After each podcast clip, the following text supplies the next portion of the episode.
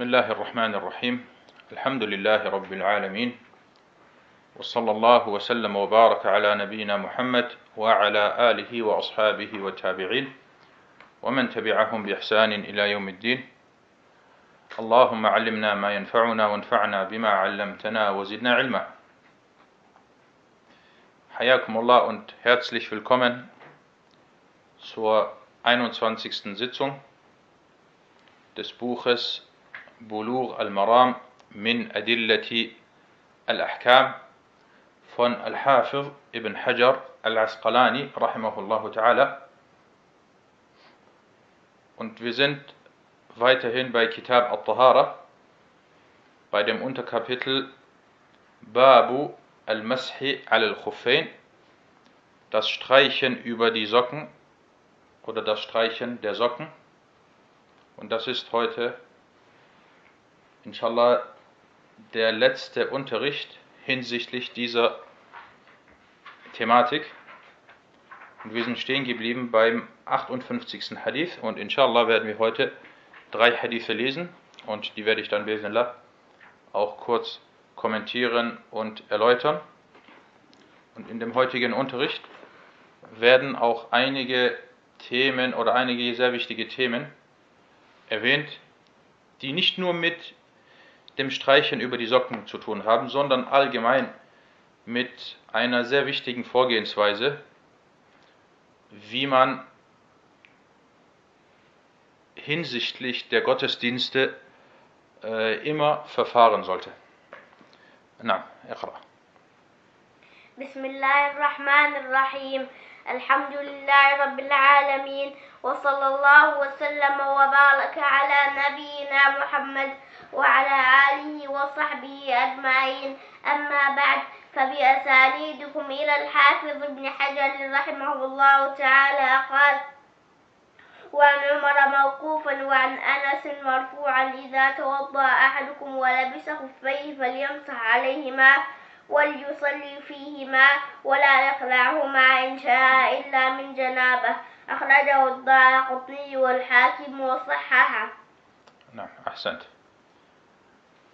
Der 58. der 58. Hadith von Umar wurde Mawquf und von Anas Marfu' berichtet, dass der Gesandte Allahs wassalam, sagte, wenn einer von euch seine Gebetswaschung vollzieht und dabei seine Ledersocken trägt, soll er über sie streichen, in ihnen beten und sie nicht ausziehen, wenn er will, außer bei der Janabe.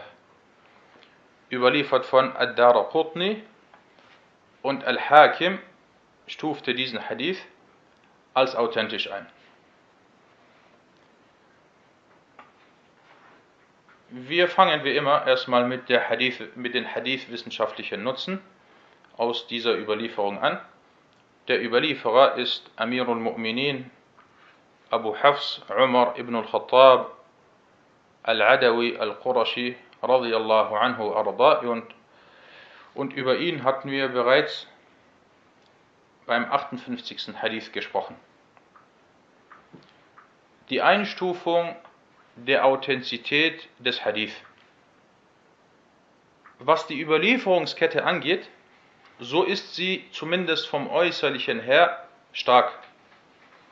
Was aber den Metten angeht, also den Inhalt, den Textinhalt des Hadith, so ist dieser umstritten. Warum? Weil der Inhalt von diesem Hadith den vorigen authentischen, zahlreichen Hadithen widerspricht. Und das ist eine Sache, die vor allem bei den großen Huffar oder zu der nur die großen Huffar fähig sind. Und zwar, dass sie einen Hadith beurteilen können anhand seines Inhalts, anhand, anhand des Metten weil er ist ein Hafir, er kennt Hunderttausende von Hadith. Und wenn dann ein Hadith vorkommt, der so nicht bekannt ist und der äußerlich vielen anderen Hadithen widerspricht, so sagen sie, und das hat Al-Hafiz al-Zahabi oft gemacht, so sagt er, Al-Isnadu nadhif, die Überlieferungskette ist sauber, lakin al-Matna munkar, aber was den Textinhalt angeht, so ist er verwerflich. Na, und manche spätere, späteren Gelehrten, Hadith-Gelehrten, die natürlich nicht diese hohe Stufe eines Hafiz erreicht hatten, sie waren gegen diese Vorgehensweise und haben sogar jene kritisiert, die so vorgegangen sind oder die auch in unserer heutigen Zeit so vorgehen, wie zum Beispiel unser Sheikh Abdullah Sa'd. Und natürlich ist diese Vorgehensweise richtig und das ist die Vorgehensweise der früheren Hufaf gewesen, dass er einen Hadith sowohl anhand seines Metten, äh, sowohl anhand seines Sanad, also der Überlieferungskette, als auch anhand des Metten äh, beurteilen. Na, und dazu kommen wir inshallah, also zu dem Hadith und zu, zu dem Metten kommen wir inshallah gleich noch ausführlicher. Dieser Hadith wurde unter anderem von Ad-Dara Qutni und Al-Hakim überliefert, von zwei späteren. Und hier heißt es, er wurde, schaut hier oben heißt es, er wurde von Umar Mawquf und von Anas Marfu' berichtet. Mawquf bedeutet, der Hadith, der Mawquf ist, das ist der Hadith, der, der auf den Sahabi zurückzuführen ist. Wenn wir sagen, das ist ein Mawquf Hadith, Umar hat das gesagt, Abu Bakr hat das gesagt, Anas hat das gesagt zum Beispiel. Und Marfu' bedeutet, er ist auf den Propheten Allahs Segen und Frieden auf ihm zurückzuführen. Also der Prophet hat das gesagt oder es ist auf ihn zurückzuführen. Und hier, also es gibt hier zwei äh, Hadithe. Der eine ist Mawquf, also Umar soll das gesagt haben, und der andere ist Marfu', der Prophet, Allah Segen und Frieden auf ihm, soll das gesagt haben.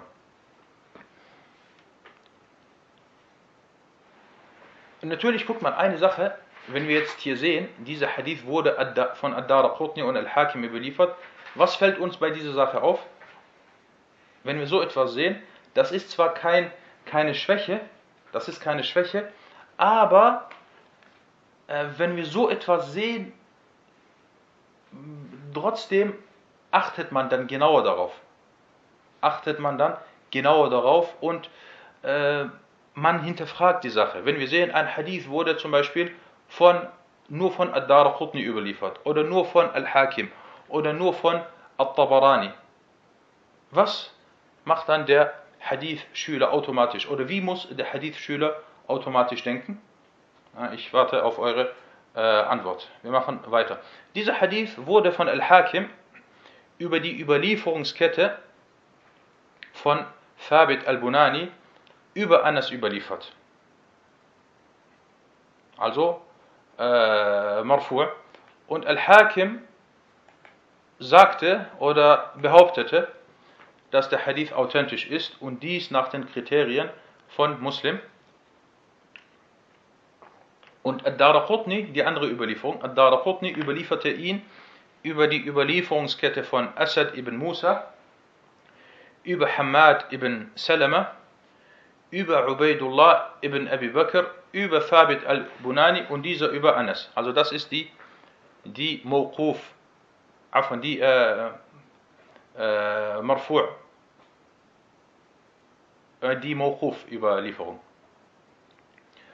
Ibn Abdul Hadi, rahimahullah, der große Schüler von Sheikh al-Islam, sagte, seine Überlieferungskette ist stark und Asad ibn Musa ist aufrichtig.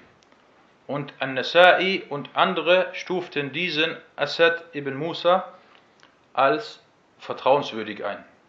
In Tanqih sagte er das.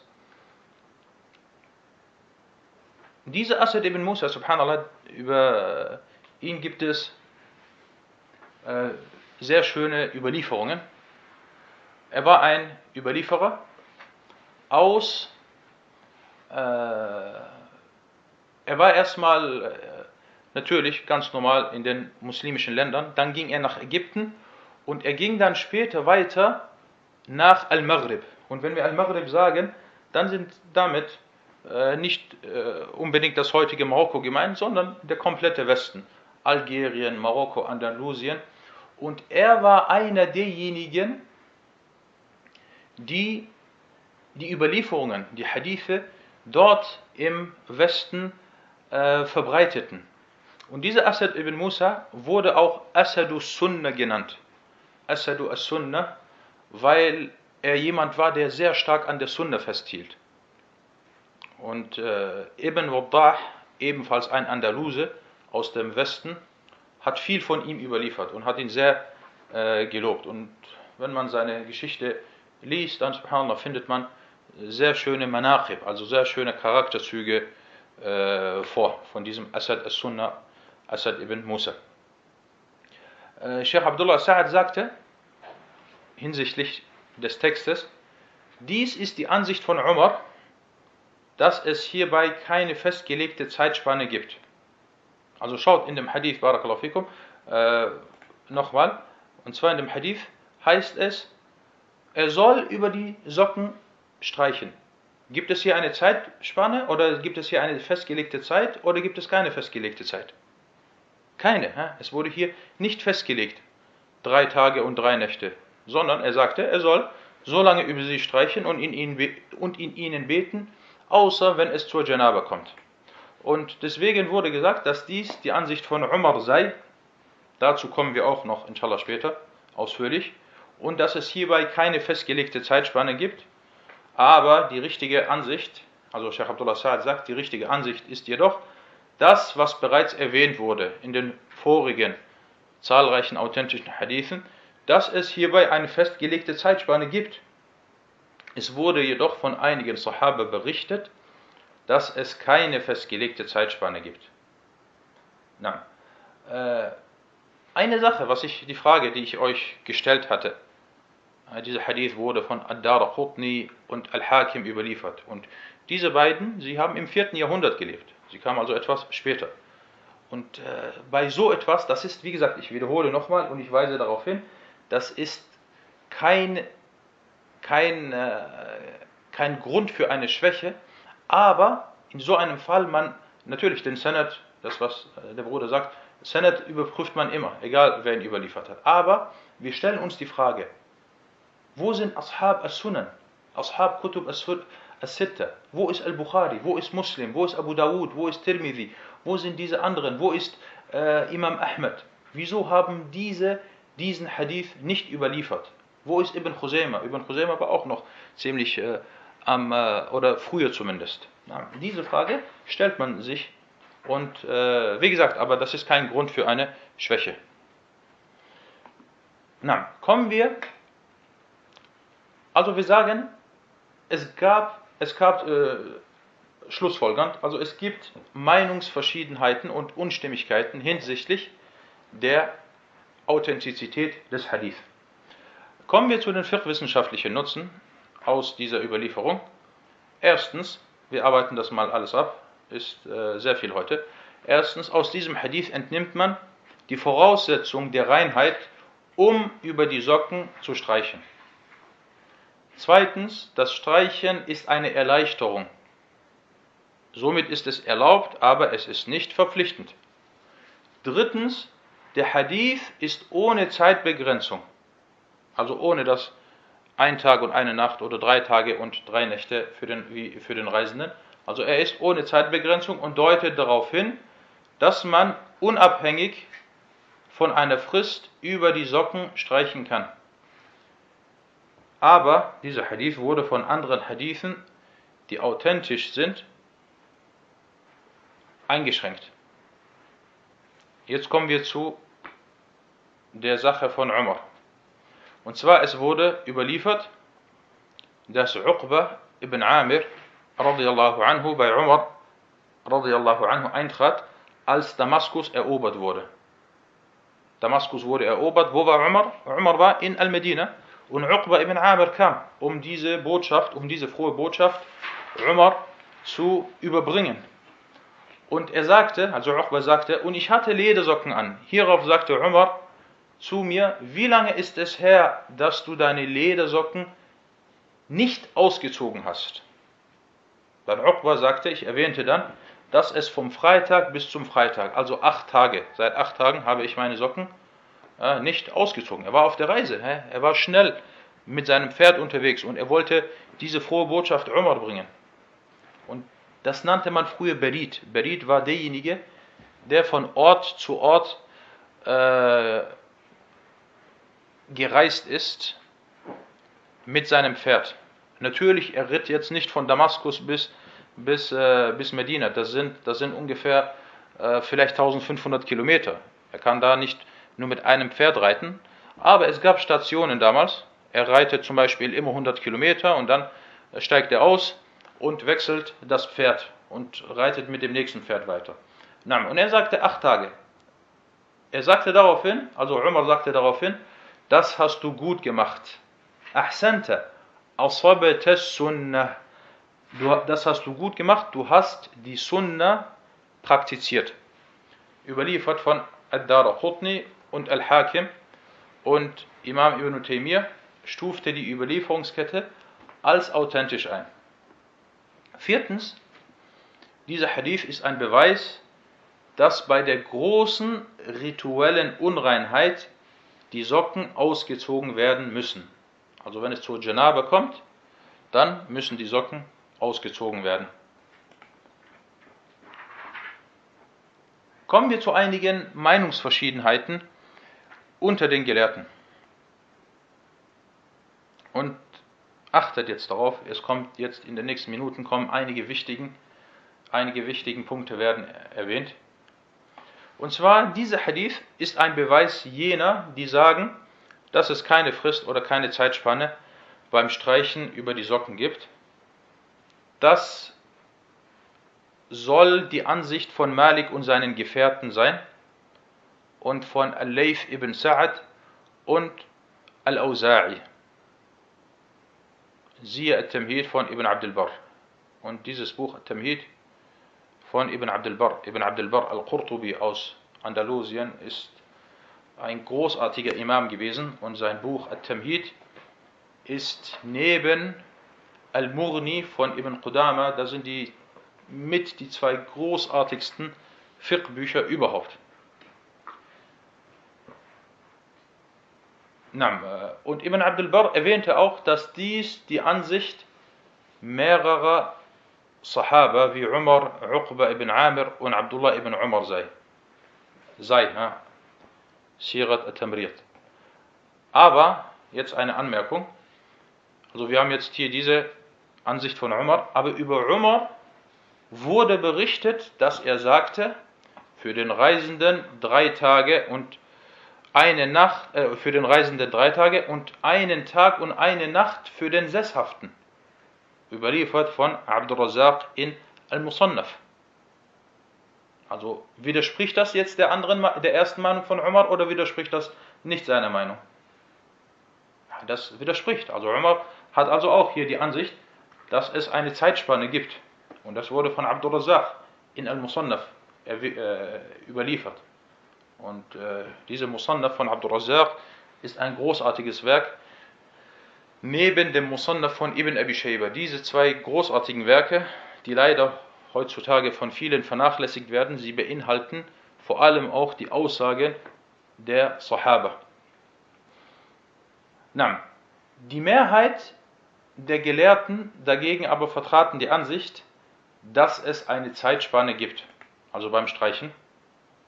Und dieser Meinung waren unter anderem Abu Hanifa, Al-Shafi'i und Ahmed.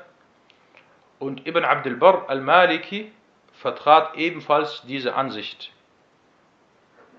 Hat Ibn Abdul Barr der Ansicht seines, seiner Rechtsschule widersprochen oder nicht? Seines Imams. Doch, er hat widersprochen. Er sagte, ich bin auch der Ansicht, dass es eine Zeitbegrenzung gibt.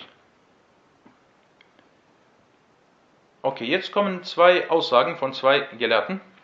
Abu Ja'far al-Tahawi al-Hanafi erwähnte, dass die Hadithe über die Festlegung der Zeitspanne mutawatir sind, also zahlreich, wie zum Beispiel für den Reisenden drei Tage und Nächte und einen Tag und eine Nacht für den Sesshaften. Und da sie mutawatir sind äh, und zahlreich sind und alle authentisch sind, und dann haben wir hier diesen anderen Hadith, über den es Unstimmigkeiten gibt, so sind sie natürlich äh, vorzuziehen. So sind diese anderen Hadithe äh, vorzuziehen. Und schaut jetzt, was Ibn Abdul Bar sagt. Schaut euch diese, diese Worte an. Das sind, äh, äh, das, ist, das ist eine Erziehung. Diese Worte sind eine Erziehung für jeden Schüler des Wissens, weil sie beinhalten großartige, großartige äh, äh, Punkte. Er sagte, Abu Umar ibn Abdul Barr al-Maliki sagte, und die meisten Tabi'un und Fuqaha vertraten die Ansicht, vertraten diese Ansicht. Also welche Ansicht? Dass man nur einen Tag und eine Nacht über die Socken äh, streichen darf, wenn man sesshaft ist und nur drei Tage und drei Nächte für den Reisenden. Also die meisten Tabi'un und Fuqaha. Und das ist für mich sicherer, beziehungsweise bedachter. Also er sagte, und das ist für mich persönlich auch sicherer. Er widerspricht hier seiner Rechtsschule. Dann sagte er, denn das Streichen über die Socken wurde als Mutawatir vielfach überliefert und Ahlus Sunnah wal Jama'a sind sich hierbei einig. Sind wir uns einig, dass das Streichen über die Socken erlaubt ist oder sind wir uns nicht einig? Das hatten wir am Anfang des Kapitels erwähnt, dass hierbei Dutzende, über 30 Hadithe überliefert wurden. Okay, gut, also sind wir uns hier einig. Und dann sagte er weiter, und die Seele findet hierbei Ruhe. Also, dass man streichen darf. Einen Tag und eine Nacht. Und da die meisten sagten, es ist nicht erlaubt, dass der Sesshafte mehr als fünf Gebete, also sprich einen Tag und eine Nacht, und der Reisende nicht mehr als 25 Gebete, sprich äh, drei Tage und äh, Nächte, Afa, nicht 25, sondern 15 Gebete. Ich habe hier mich verschrieben. Nicht mehr als 15 Gebete streichen darf, so ist er verpflichtend, so ist es verpflichtend, dass der Wissende sein Gebet mit Gewissheit verrichten soll. Und die Gewissheit ist das Waschen, bis, sich, bis sie sich beim Streichen einig waren. Sie waren sich aber nicht oder sie waren sich aber nicht bei mehr als drei Tagen für den Reisenden und mehr als einen Tag für den Sesshaften einig. Subhanallah. Guckt, was für eine schöne Regel. Und das ist eine Erziehung, wie er äh, den Schüler des Wissens erzieht. Er sagt, dass Al-Asl, die Grundlage ist, dass man die Füße wäscht. Daran gibt es keinen Zweifel. Dann aber kam es zum, zur Übereinkunft der Gelehrten, dass es auch erlaubt ist, über die Socken zu streichen. Das ist die Aqidah von Ahlus Sunnah wal Jama'a. Und das ist die Ansicht von Ahlus Sunnah wal Jama'a. Und ich sagte extra Aqidah, weil das in den Aqidah-Büchern auch erwähnt wurde. Zweitens. Drittens, sie waren sich einig, dass man einen Tag und eine Nacht streichen darf. Sehr gut.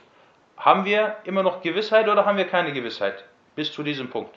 Wir haben immer noch Gewissheit, dass man streichen darf. Aber dann kam es zu Unstimmigkeiten, ob man auch mehr als einen Tag und eine Nacht streichen darf. Und dann sagt er hier diesen wichtigen Satz. Er sagte, es ist verpflichtend, dass der Wissende sein Gebet mit Gewissheit verrichten soll. Subhanallah, dass man also seine Ibadat, seine Gottesdienste auf die Gewissheit aufbaut und Sachen, wo man sich uneinig ist oder wo, wo es zweifelhaft ist oder wo viele Gelehrte oder die meisten Gelehrten eine andere Ansicht ver vertreten haben. So geht man diese Sache aus dem Weg, damit man sich in Sicherheit behält oder damit man in Sicherheit ist, ja, und nicht seine Gottesdienste etwas aussetzt oder eine Gefahr aussetzt, dass sie dann vielleicht ungültig sind. Na, äh, kommen wir zu einem letzten Punkt. Wie kann man diese zwei Ansichten, bei denen es zumindest äh, äußerlich Widersprüchlichkeiten geben soll, wie kann man diese vereinen und zusammenlegen? Also zum einen die ganzen Hadithe, einen Tag und eine Nacht und dann die Aussage, die angebliche Aussage von Umar radiallahu äh, an. Hierbei antwortet Al-Bayhaqi, wie er es sehr oft tut, Abu Bakr Al-Bayhaqi, er antwortete und sagte, und wir haben ja bereits über Umar ibn al-Khattab überliefert, dass er die Ansicht der Festlegung der Zeitspanne vertrat. Also er hat auch diese Ansicht, Umar. Er hat nicht nur diese eine Ansicht, sondern er hat auch die Ansicht, die die Mehrheit vertritt, dass man einen Tag und eine Nacht streichen darf. Es ist also entweder so, dass Umar von seiner Aussage zurückkehrte und sie wieder rief, also die andere Aussage, als ihn die Überlieferung über den Propheten, über die Festlegung der Zeitspanne erreichte. Oder seine Aussage mit der Sunna übereinstimmt, ist die bekannte und vorzuziehende Ansicht von ihm. Also die andere Ansicht von Umar, dass man nur einen Tag und eine Nacht, das ist die bekannte Ansicht. Und das ist die äh, vorzuzie äh, vorzuziehende äh, Ansicht und Meinung von Umar. Und subhanallah, das macht er sehr oft, Al-Bayhaqi, dass er so äh, Sachen oder Hadithe oder Texte, wo man denken könnte, dass es vielleicht Widersprüchlichkeiten gibt, äh, legt er es da, dass es eigentlich keine Widersprüchlichkeiten gibt. Und äh, es gibt drei Personen oder drei große Gelehrte, denen ich etwas nachtraue. Zum einen Abu Ja'far al-Tahawi. Und dieser Abu Ja'far al-Tahawi, al-Hanafi, äh, ich denke, dass er wahrscheinlich der wissendste oder einer der wissendsten hanefitischen Gelehrten überhaupt war. Und er war hinsichtlich der Hadithe, war er der wissendste hanefitische äh, Gelehrte. Und er hat äh, großartige Bücher oder zwei großartige Bücher über die Hadith-Wissenschaften. Das eine heißt Mushkil al-Athar und das andere heißt äh, Sharh Ma'ani al-Athar. Aber äh, dieser Abu Ja'far al-Tahawi ist, wie Ibn Rajab sagte, er ist Muta'assib Hanafi. Er ist, äh, er ist ähm, sehr fanatisch hinsichtlich seiner, seiner äh, Rechtsschule. Und äh, ihm traue ich nach, dass er, dass er, äh, äh, na, Und der zweite, der zweite ist Al-Bayhaqi, Abu Bakr Al-Bayhaqi. Ihm trauert man nach, dass er teilweise von den früheren Asha'ira äh, beeinflusst war. Also nicht die späteren Asha'ira, weil die späteren Asha'ira haben viele Shirkiyat und Kufriyat, wie Al-Razi und Al-Ghazali und äh, äh, As-Subki und so weiter, sondern die früheren. Er kam auch viel weiter, äh, viel früher. Ihm traut man nach, dass er teilweise von den Asha'ira beeinflusst war. Das war Nummer zwei. Und dann gibt es noch eine dritte Person, äh, der ich ebenfalls nachtraue wegen einigen Sachen. Na, kommen wir zum, zum äh, nächsten Hadith. Und zwar, das ist der 59. Hadith. Äh, na, اقرأ. وعن أبي بكر رضي الله عنه عن النبي صلى الله عليه وسلم أنه رخص للمسافر ثلاثة أيام ولياليهن ولياليهن والمقيم يوما وليلة إذا تطهر فلبس خفين أن يمسح عليهما أخرجه الدار قطني وصححه ابن خزيمة نعم أحسنت ولياليهن نعم der 59. Hadith Abu Bakr möge Allah mit ihm zufrieden sein berichtete vom Propheten Allahs Segen und Frieden auf ihm dass er dem Reisenden drei Tage und Nächte und dem Sesshaften einen Tag und eine Nacht erlaubte. wenn sie sich reinigen und dann ihre Ledersocken tragen, dass sie über sie streichen oder dass sie über diese streichen. Überliefert von Ad-Darqutni, Ibn Khuzayma stufte ihn als authentisch ein.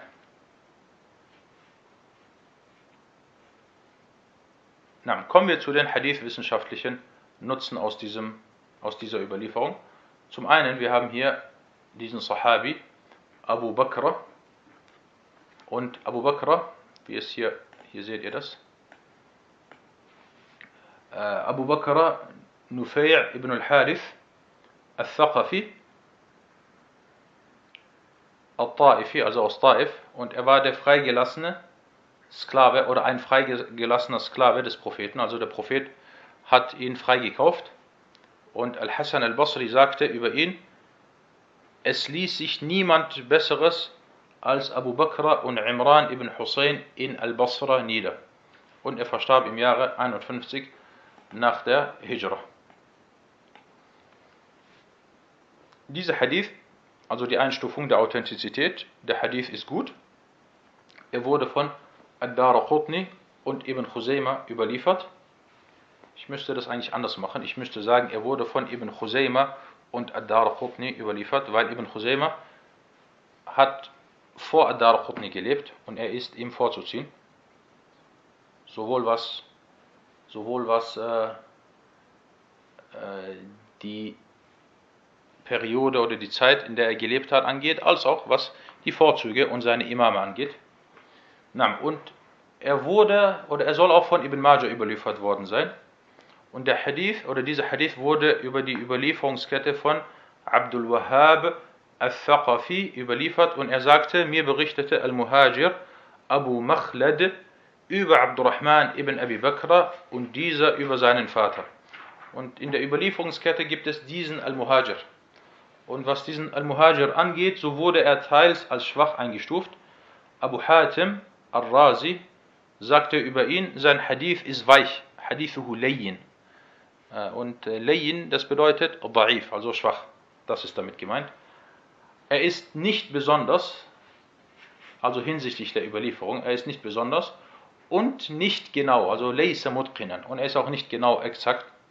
Jedoch wird sein Hadith aufgeschrieben. Also er ist schwach, aber man notiert sich trotzdem seinen Hadith und schaut, ob es andere Hadithe gibt, die ihn bestätigen.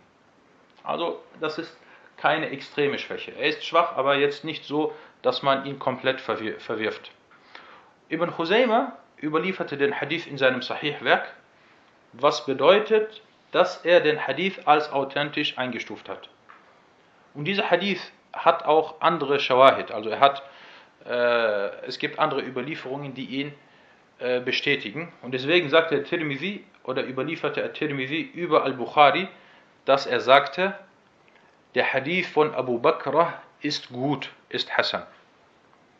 Und das ist die Einstufung von Al-Bukhari. Und äh, wenn Bukhari ein Urteil angibt, dann äh, gibt, äh, kann, kommt es nur selten vor, dass dem widersprochen wird. Und Sheikh Abdullah Sa'ad sagte, die Überlieferungskette ist salih, also ist brauchbar. Kommen wir zu den vier wissenschaftlichen Nutzen aus diesem Hadith. Erstens, aus diesem Hadith entnimmt man, dass die Zeitspanne für das Streichen drei Tage und Nächte für den Reisenden beträgt und einen Tag und eine Nacht für den Sesshaften, wie schon bereits öfters erwähnt. Das Streichen darf dann erfolgen, wenn die Gebetswaschung mit Wasser vollzogen und dann die Socken in, im reinen Zustand angezogen und man dann die Socken im reinen Zustand angezogen hat. Hier habe ich einen kleinen Fehler gemacht. Muss ich später korrigieren. Ja. Der Unterschied, also drittens, der Unterschied zwischen dem Sesshaften und den Reisenden, also es gibt hier einen Unterschied, da letzterer, also der Reisende, eher darauf angewiesen ist, aufgrund der Erschwernis der Reise, wenn man auf Reise ist, natürlich ist dann die Situation schwieriger und man braucht dann mehr Erleichterung. Und deswegen diese drei Tage. Viertens, das Streichen über die Socken ist eine Erleichterung Allahs an seine Diener. Ruchsa. Und wann immer es zu einer Erschwernis kommt, tritt die Erleichterung auf. Zum Beispiel, man muss fasten. Das ist eine Pflicht. Wenn man aber krank ist, das ist eine Erschwernis, dann darf man das Fasten brechen. Das als Beispiel. Dies ist eine islamisch-gesetzliche Regelung. Also wann immer es zur Erschwernis kommt, kommt es dann oder tritt dann die Erleichterung auf. Und mit Erleichterung, arabisch al-Ruchsa, terminologisch, also fachbegrifflich, Musta istilahan, ist damit gemeint, das, was überliefert wurde und dem eigentlichen islamisch-gesetzlichen Beweis widerspricht. Und dies aufgrund eines anderen islamisch-gesetzlichen Beweises. In dem Fall ist es was? Ist es die Pflicht, die Füße bei der Gebetswaschung zu waschen. Man muss bei der Gebetswaschung die Füße waschen, das ist eine Pflicht. Aber es gibt einen Beweis, der sich dem widersetzt oder der dem widerspricht. Und das ist, dass man anstatt die Füße zu waschen, so darf man über die Socken streichen. Dann kommen wir zum 60. und heute letzten Hadith. Iqra.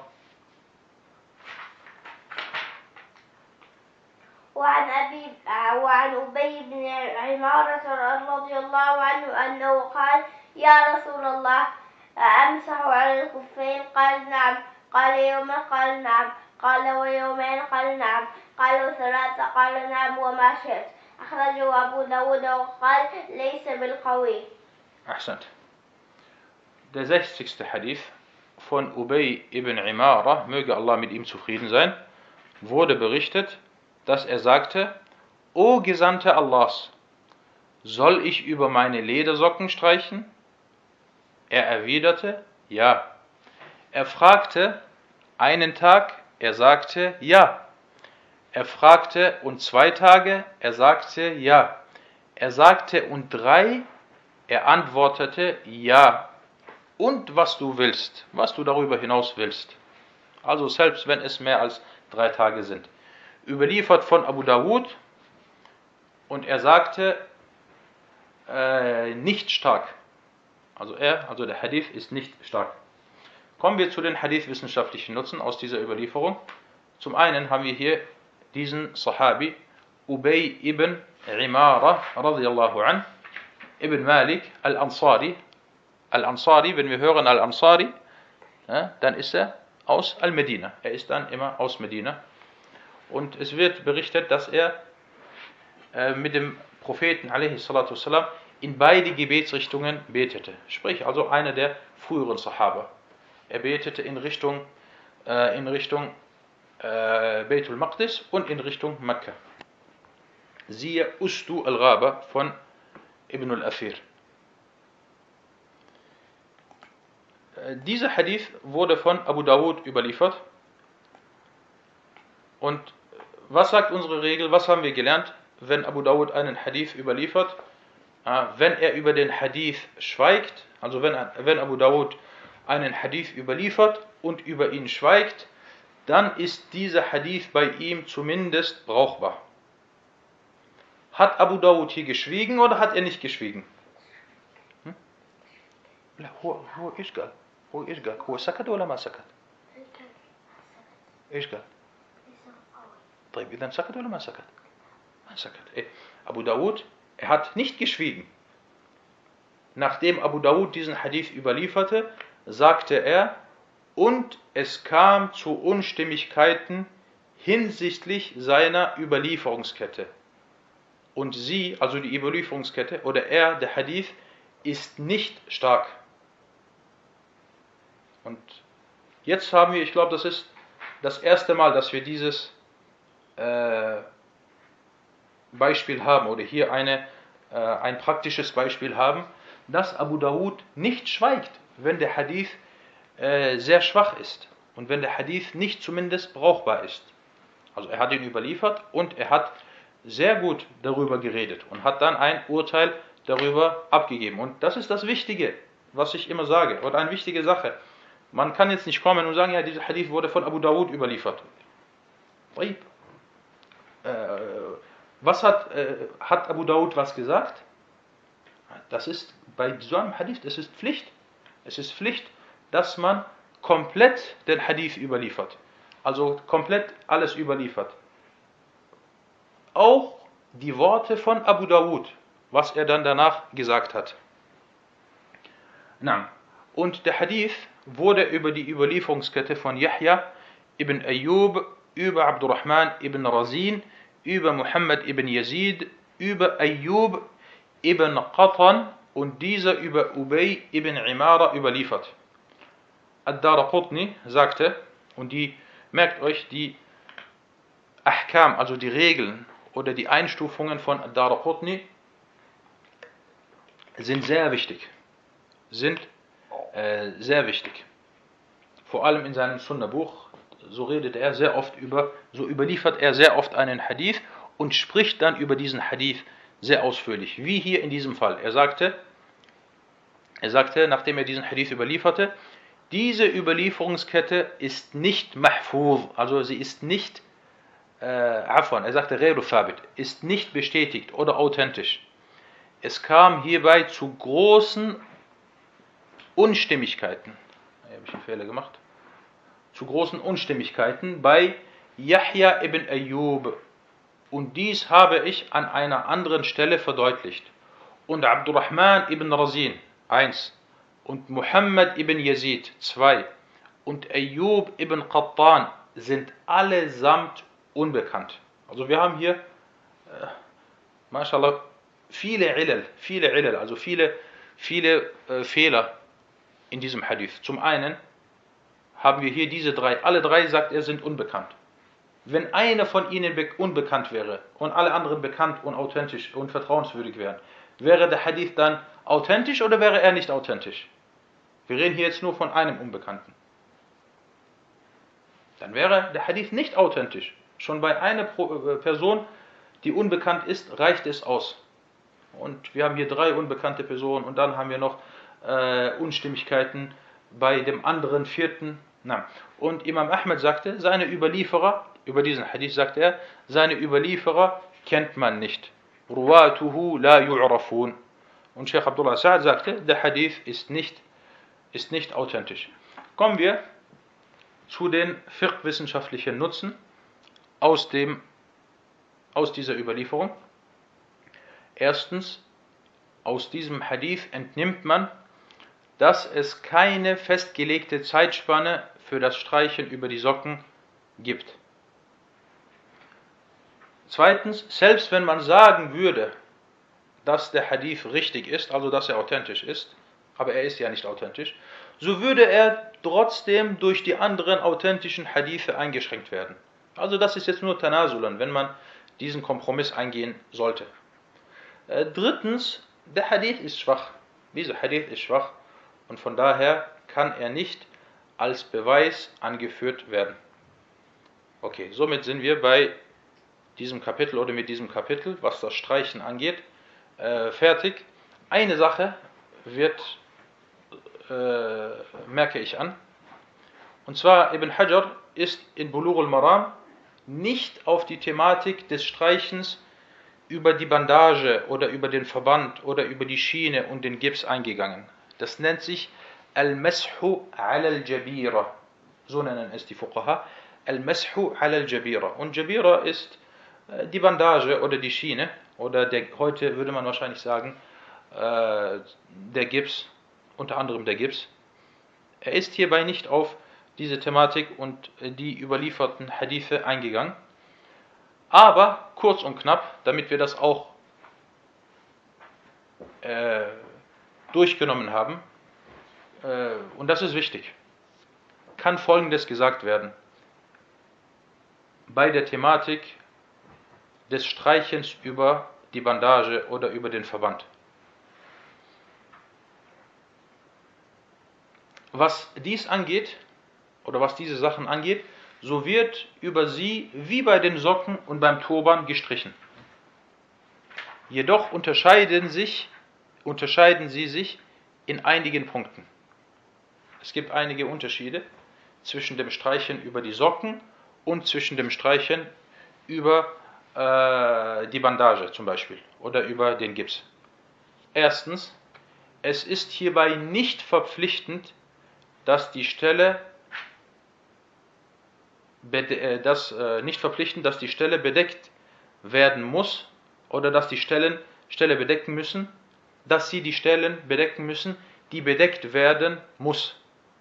Wie zum Beispiel bei den Socken. Bei den Socken sagen wir, man darf nur dann über die Socken streichen, wenn man, wenn die Socken die Stellen bedecken, die bedeckt werden müssen, also den ganzen Fuß. Bei der Bandage ist es nicht der Fall. Zum Beispiel jemand hat sich äh, hat eine Verletzung oder hat sich seinen seinen kleinen seinen großen Zehen gebrochen und dann hat er hierfür einen Gips oder hierfür eine Bandage. Äh, äh, es spricht nichts dagegen. Es bedeckt natürlich nicht den ganzen Fuß, sondern bedeckt nur einen Zehen. Das ist die erste Sache, äh, wo es einen Unterschied gibt. Zweitens, es wird über sie, also über die Bandagen, Gips und so weiter, es wird über sie sowohl bei der kleinen als auch bei der großen rituellen Unreinheit gestrichen. Selbst wenn du Janabe hast, kannst du weiterhin natürlich deinen Gips anlassen und kannst dann danach darüber streichen. Drittens, das Streichen über sie ist zeitlich nicht beschränkt. Bei den Socken sagten wir einen Tag und eine Nacht. Beim Gips gibt es keine äh, Beschränkung oder keine Einschränkung. Vielmehr kann man so lange über sie streichen, wie man sie trägt. Und viertens, das ist wichtig, man streicht komplett über sie und nicht nur auf einen äh, Teil davon oder über einen Teil davon. Bei den Socken sagten wir, es ist wichtig, es ist, äh, man streicht über den größten Teil der Oberseite. Bei der Bandage oder beim Gips, äh, beim äh, Gips ist es so, dass man komplett über alles streicht. Na, das soweit zu dieser Thematik und äh, damit sind wir mit dem heutigen Unterricht und mit diesem Unterkapitel fertig. هذا والله تعالى أعلم وصلى الله على محمد